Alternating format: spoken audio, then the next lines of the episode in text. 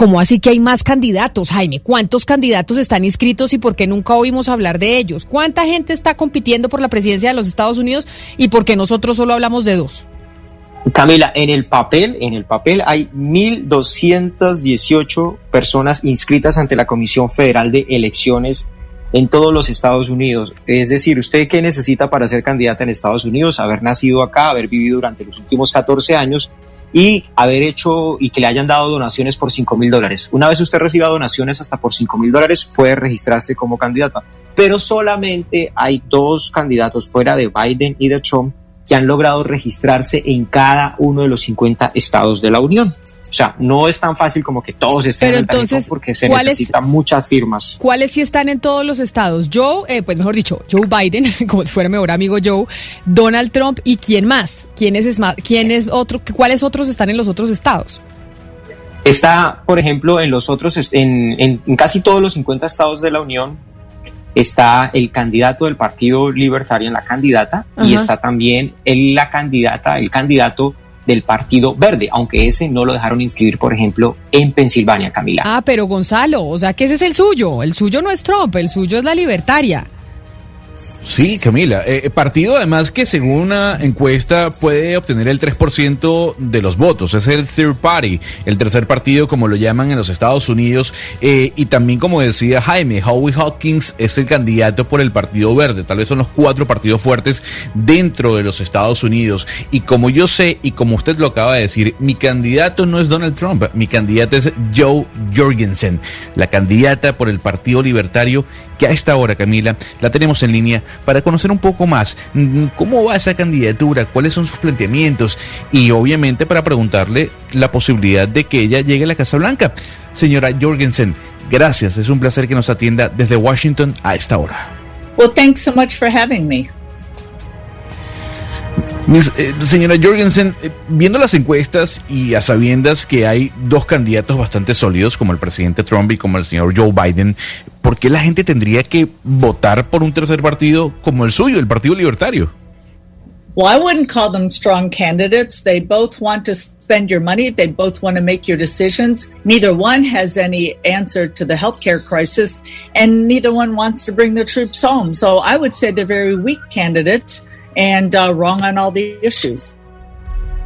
¿Qué nos dice Sebastián a la pregunta de Gonzalo, nuestra invitada?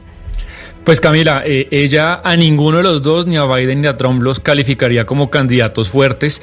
Ambos lo que quieren es gastar sus ingresos, Camila, tomar las decisiones por la gente. Ninguno tiene buenas respuestas para la enorme crisis del sistema de salud que está viviendo ese país y ella diría que ambos son eh, en verdad candidatos débiles con propuestas muy equivocadas. ¿Cómo podemos describir al Partido Libertario el cual usted representa? Well, what I can say is that we believe that you know best what's best for you. You know better how to spend your money, how to make your decisions than any bureaucrat in Washington can. That, you know, first of all, you should be able to, you should have the right to make your own decisions and spend your own money, but also you know better what you need than they do. Camila, pues lo que ella cree, el Partido Libertario piensa que es el ciudadano el que sabe mejor que nadie qué es lo que le conviene, sabe mejor de qué manera gastar su dinero, tomar sus propias decisiones, mucho más que cualquier burócrata que trabaja en Washington. El ciudadano debe tener, dice ella, el derecho de tomar su, el rumbo de su vida y sabe mejor lo que necesita antes que los políticos. Yo le quiero hacer candidata una pregunta con mucho respeto y es usted cómo pretende convencer a los republicanos a que voten por usted cuando ya básicamente la mayoría está con Trump. Sure. To a Dem- or I'm sorry, to a Republican, I say I understand why you voted for Trump. You wanted an outsider. Uh, he came in. He said, "I'm a businessman. I know how to balance the budget. I know how to cut spending. I know how to cut the deficit." And so I tell Republicans, if you want the real outsider, vote for me. So why don't you send Trump a message? I wanted, you know, I want you to act like an outsider. I, I didn't put you in Washington to be a professional politician like everyone else. Claro, eh, ella en principio entendería, Camille, eh, por, qué, un republicano llegó a votar por Donald Trump. Querían un outsider, lo que se conoce como alguien afuera de la política, alguien que llegó a decir, bueno, soy un hombre de negocios, sé cómo balancear las cuentas públicas, cómo recortar el gasto, el déficit, pero eso no ocurrió. Si un republicano busca un real outsider, pues ella diría que la voten a ella. Y le gustaría que esos votantes le manden un mensaje a Donald Trump diciéndole, queríamos un hombre de verdad outsider. No lo elegimos a usted para que te comportaras como un político profesional más, como todos los demás de siempre. Y le hago la misma pregunta, candidata, entonces con los demócratas. ¿Usted cuál es la estrategia que tiene para convencerlos cuando todos están volcados para votar por Joe Biden? It is just so sad what's happened to the Democratic Party. You know, when I was growing up in the 60s, the Democratic Party was the anti war party. They were pro peace. They uh, believed in individual rights. They were for the small person, you know, the small guy, uh, trying to help them against the people in power. And now they're for none of that. And I say, you know, most most of you probably didn't get the candidate you want it's obvious that the Democratic Party machine is the one who put Joe Biden in there. And if you want to send a message to the Democratic Party, hey, this isn't what we want, then vote for me. Es muy triste lo que le ha pasado al Partido Demócrata, dice ella. Ella recuerda cuando creció en la década de los 60, el Partido Demócrata entonces era el partido de todo el mundo. Invocaba la paz, creía en los derechos individuales y le ayudaban al pequeño ciudadano eh, pues en detrimento de la gente poderosa. Ahora se han olvidado de todo eso, dice ella. La mayoría de sus votantes quizá no tienen el candidato que hubieran querido porque está convencida que a Biden lo impuso la maquinaria política del partido entonces ella también, Camila, pues le manda un mensaje a los demócratas diciéndoles, hey, Biden no lo representa a ustedes, voten por mí. Candidata, lo cierto es que como está hecho eh, el sistema electoral estadounidense, pues es muy difícil que un partido como el suyo pueda surgir y tenga posibilidades reales de ganar. ¿Se debe entonces reestructurar el sistema electoral de su país para que partidos como el suyo y otros partidos tengan una posibilidad real de llegar a la presidencia? Oh, our system is horrible. In fact, you know, United States right now, and, and by the way, I love my country, but our government does do several things wrong. One of the things is, you know, they go around telling other countries how they should act. And one of the things they do is they say that some countries don't have free and fair elections. Well, some of the rules here aren't free and fair either. Uh, we've got so many hoops to get through We've got to go collect signatures in many states. We've got to spend tens of thousands of dollars in just a single state to get on the ballot. We got to hire lawyers. It's really not a good system. The uh, the United States does the same thing that they're accusing other countries of doing. Dice Valeria ella que el sistema de Estados Unidos es horrible. Ella quiere a su país, pero muchas cosas se hacen mal. Una de ellas es esa idea de pretender ir a otros países a invadirlos como salvadores, porque los Estados Unidos dicen, bueno, estos países no tienen elecciones libres y los invaden. Pues bien, algunas leyes de los Estados Unidos tampoco son justas ni libres. Tienen, por ejemplo, en algunos que recolectar una cantidad enorme de firmas electorales, de gasto, de abogados muy caros, y ese es un sistema que no es bueno. Estados Unidos, en definitiva, Valeria, acusa a otros países de cosas que ese mismo país hace.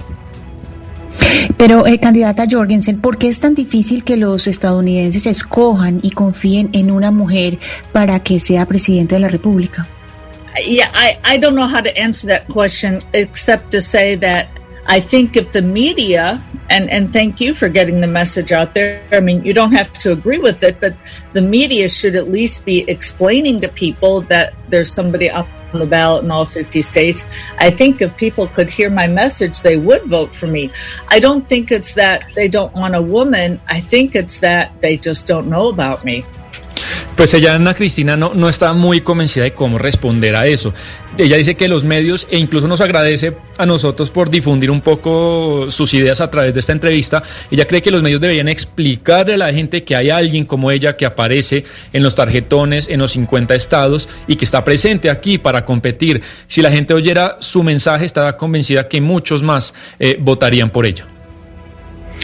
Yo le tengo una última pregunta, candidata, porque sé que nos tenemos que ir y que usted ya se tiene que ir. Candidata, ¿por qué es tan importante el voto de los independientes, el voto que usted y su partido tienen a la hora de escoger el presidente de los Estados Unidos?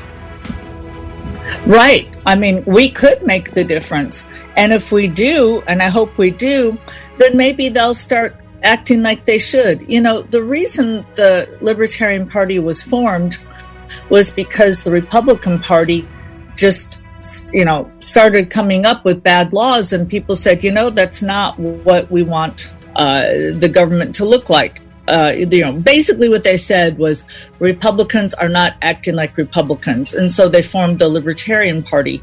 Uh, you know if if if trump loses in a swing that the republicans will say you know what? Maybe we better start acting like republicans. Maybe we better start uh, cutting spending and let people keep their own money instead of wasting it in Washington. Antes de la traducción, permítame, Sebastián, despedir a la candidata presidencial por el Partido Libertario, porque es que sí, hay más candidatos en Estados Unidos, no solo Joe Biden y Donald Trump, candidata Joe Jorgensen. Mil gracias por haber estado con nosotros, un saludo especial. Oh, well, thank you. This was great. You had some questions that I've never heard before, so that was really interesting. So have a great evening. Gracias. ¿Qué nos dijo al final, además de decirnos que le hicimos preguntas que nunca le habían hecho, Sebastián? Sí, Camila, muy complacida ella y pues ella dice que podrían hacer la diferencia, pero si no logran hacerlo, pues de pronto empezarían a actuar el Partido Republicano como deberían. Nos cuenta que la razón verdadera por la cual nació, se fundó el Partido Libertario, fue porque el Partido Republicano cambió su esencia. Mucha gente empezó a decirse que ese no era el tipo de gobierno que quiere para los Estados Unidos. Básicamente dicen, los republicanos no se comportan como republicanos y por eso nace el Partido Libertario. Si Trump pierde, Donald Trump pierde, dice ella, de pronto los republicanos empezarán a decir ellos mismos, oye, ¿sabes? De pronto debemos empezar a actuar como verdaderos republicanos, debemos ajustar el gasto público y permitir que sea el ciudadano el que gaste su dinero en vez de hacerlo desde Washington. Pero Jaime, usted que está en Washington, explíquenos, porque a propósito de esa pregunta que hacía Gonzalo, al final es... ¿Cómo afectan estos eh, partidos eh, y estos candidatos independientes a la elección? Es decir, ¿ayudan a los demócratas, ayudan a los republicanos? ¿Cómo funciona esto?